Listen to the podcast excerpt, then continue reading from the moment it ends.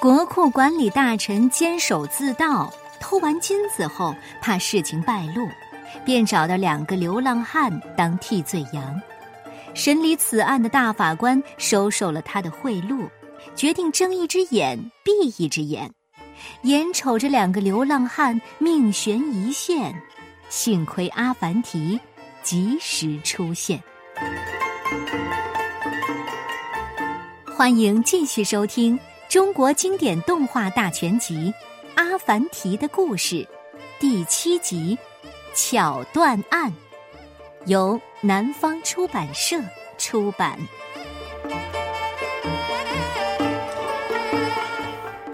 王国里的大法官和国库管理大臣是两个贪婪的家伙，这两个人成天只想着怎样。才能让自己的金子变得更多。天蒙蒙亮，金库周围安静极了，两个卫兵打着呼噜。突然，金库里好像有什么动静，原来有个贼正在偷金子。这个贼可真小心，怕惊醒卫兵，连靴子都没穿。他扛着一大袋金子。蹑手蹑脚往外走，走路的声音比老鼠还轻。太阳已经升起来了，可金库门口的卫兵还在呼呼大睡。盗贼悄悄迈过卫兵，把那袋金子搭在驴身上，随后他又悄悄返回金库，小心翼翼地锁好了大门。国库管理大臣这么早就来查点金库啊！盗贼正准备离开，听到这个声音吓坏了，赶紧回头看，原来是大法官骑着漂亮的大骆驼经过。这个贼，竟然是国库管理大臣。两个卫兵被惊醒了，一看是大法官，忙说。大人，金库平安无事。国库管理大臣附和着，大法官眯着眼，指着国库管理大臣：“你光着脚干什么？”国库管理大臣慌了，支吾道：“呃，我我我我我我靴子不见了。”大法官笑了：“你脖子上挂的是啥？”原来。那靴子就挂在那里，嘿嘿瞧我！国库管理大臣不好意思的笑了，大法官大笑，骑着骆驼走了。国库管理大臣做贼心虚，偷偷嘀咕：难道被他发现了？国库被偷的事儿很快就传开了。老百姓们都在议论这件事，听说了吗？昨天国库里的金子被偷了，国王让大法官查这个事儿呢。这下国库管理大臣可要倒霉喽！嗨，他们肯定都官官相护呗。哎呀，这个大法官呐，一提大法官，大家全都直摇头。阿凡提骑着小毛驴儿路过，听到了大家的议论。这时，大法官正好骑着大骆驼过来了。老百姓都不喜欢大法官，为了戏弄他，有人把一群驴子赶到了他身边，他们围着他团团转。滚开！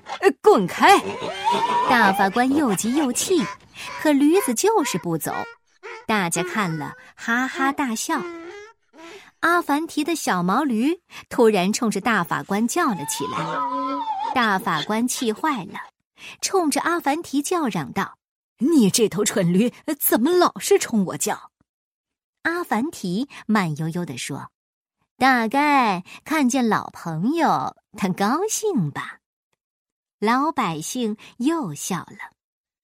大法官气急败坏的叫道。这里除了穷光蛋，就是蠢驴。阿凡提笑着问：“您也是穷光蛋吗？”“岂有此理！我堂堂法官，怎么可能是穷光蛋？”“那么您是蠢驴喽？阿凡提反问。满街的老百姓笑得前仰后合。大法官生气的抄起一块石头，砸向阿凡提的毛驴。小毛驴受了惊，满街疯跑。大法官终于出了一口气。阿凡提费了半天劲，总算让他安静了。他气喘吁吁地说：“嗯，大法官，您还有心思跟我开玩笑呢？我的毛驴跑了，我能找回来；可国库的金子丢了，您能找回来吗？”哈哈哈哈肯定找不回来了。就是，百姓们在一旁起哄。一提这事，大法官急了。狠狠地说：“我一定要抓住那个偷金贼！”偷金子的国库管理大臣坐不住了，他最终想到了一个脱身的办法。这一天夜里，街上静悄悄的，国库管理大臣蒙着脸，只露着眼睛，鬼鬼祟祟的溜了出来。他在一个偏僻的小破屋里。找到两个流浪汉，对他们说：“你们想不想发财？我知道有个地方堆满了金子，你们想要吗？”两个流浪汉急忙说：“ 当然想要，当然想要。”那快跟我走！说着，国库管理大臣就带着他们往金库方向走了。谁都不知道。阿凡提在小破屋外头听着呢，而现在紧跟在了他们后面。可没想到，国库管理大臣特别小心，没多久竟然发现了阿凡提。他窜到阿凡提跟前，拿小刀指着他，恶狠狠地说：“你是谁？干嘛不睡觉，老跟着我们？”阿凡提不慌不忙地说。我没跟着你们呢，我的瞌睡虫丢了，我正到处找呢。你们看见过它了吗？国库管理大臣骂道：“笨蛋，去远处找吧。”阿凡提假装走远了。国库管理大臣得意的笑了笑，带着两个流浪汉继续向金库走去。来到金库，国库管理大臣用绳索勾住窗户，爬了上去。他小声地说：“快上来！”两个流浪汉一看那么高，迟疑了。国库管理大臣忙说：“这里全是金子。”两个流浪汉一听有金子，就什么也不顾了，争先恐后的爬到了窗户上。两人一进屋。国库管理大臣就把两麻袋金子给了他们。我收拾东西，你们先走，到那个破屋里等我。然后他指挥着他们从窗户逃跑了。跟在后面的阿凡提把这一切全都看在了眼里。两个流浪汉急匆匆的跑回小破屋，打开麻袋一看，马上傻了眼。是石头，而不是金子。他们还没回过神儿来，就听到外面有人喊：“出来，别动！”国库管理大臣带着一队卫兵堵在门口，他指着两个流浪汉，大声地说：“来呀，快把偷窃金库的贼给我抓起来！”就这样，两个流浪汉稀里糊涂的被抓进了监狱。公堂上，大法官猛地一拍桌子，喝问：“大胆，竟敢盗窃国王的金库！按照法律，应该……我们没偷金子呀，两个麻袋里全是石头。冤枉大人，是他带我们去的。”两个流浪汉直喊冤枉。胡说！国库管理大臣拍着桌子：“我是管理金库的大臣，怎么会带你们去偷呢？是你诚心想陷害我们的，我我我认得你的眼睛。”其中一个流浪汉急得喊了起来。国库管理大臣怕夜长梦多，和大法官耳语几句，顺手给他塞了几个金币。大法官立刻高兴了，大声说：“你们盗窃金库，还诬陷大臣，罪上加罪！我宣判将你们处死，明天执行。”啊，冤枉啊！大人，是他陷害我们的。两个流浪汉十分害怕。其中一个吓得瘫倒在地，一直趴在窗口看热闹的阿凡提说话了：“且慢，法官大人。”大法官一愣，警觉的问：“你要干什么？”阿凡提笑着拍了拍胸口，衣服里面哗啦哗啦的响。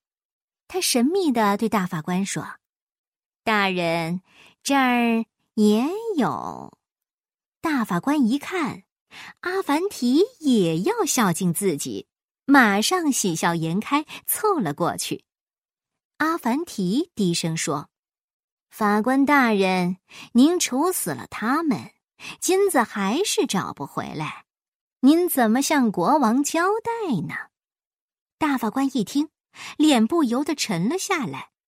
阿凡提又说。要是找不回金子，您的脑袋恐怕……大法官听到这儿，有点害怕了。阿凡提继续说了下去：“一个人钱太多，带在身上也够沉的，就是藏在靴子里，走路也硌脚呀。还是把真正的贼抓出来吧。”大法官犹豫了。他既想要金子，又舍不得自己的脑袋，只好为难的说：“他们是你推我，我推你，叫我听谁的呢？”阿凡提早就想好了，对大法官说：“大人，我自有妙计。”说着，他掏出三根小木棍：“我这儿有三根一尺长的小木棍儿，您给他们每人一根。”然后把他们分开关起来。到了明早，真正的贼手里的木棍儿就会自动变得不一样。就这样，三人各自拿着根小木棍，被分开关进了监狱。两个流浪汉倒是不急，无聊的玩着小木棍，折腾了一天。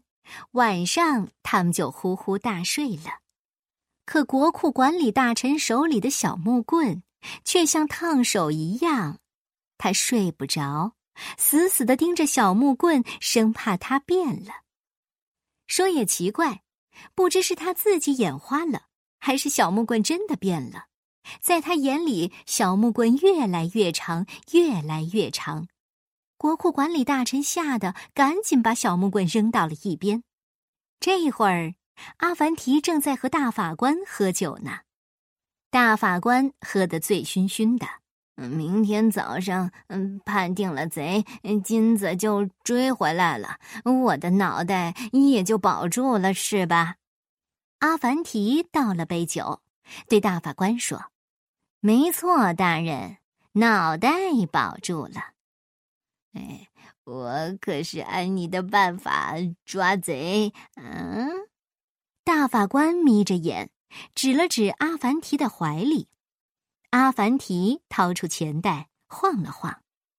您是指这个？贪婪的大法官一看钱袋，两眼放光，伸手就拿。阿凡提说：“大人，等抓住了贼，再拿也不迟啊。”夜里，国库管理大臣一直做噩梦。小木棍变得简直和柱子一样长，快把他捅到天上了。醒来之后，他稀里糊涂的抽出小刀，把小木棍削下一截，喃喃自语道：“哼，我看你在变。”第二天，在公堂上，阿凡提对大法官说：“现在让他们把小木棍举起来吧。”三人同时掏出小木棍儿，国库管理大臣一下惊呆了，只有他的小木棍短了一截。国库管理大臣惊呼：“啊，上当了！”大法官假装很惊讶：“是他。”阿凡提说：“这就叫做贼心虚。”国库管理大臣这个真正的贼已经吓得晕过去了。大法官高兴极了，既抓住了贼，又能得到阿凡提的金子。阿凡提却像没事人似的。法官大人再见了，说着牵过驴就要往外走。大法官赶紧拦住他。嘀咕道：“阿凡提，现在，你你你可以把把把那个。”阿凡提心里明白，嘴上却没好气的说：“您还要啊？嗯，好吧，给。”说着，他把钱袋扔给了大法官。大法官刚接住，一块石头掉出来，正好砸在了脚上。疼得他哎呦哎呦的直叫。再看阿凡提，早就骑着小毛驴走远了。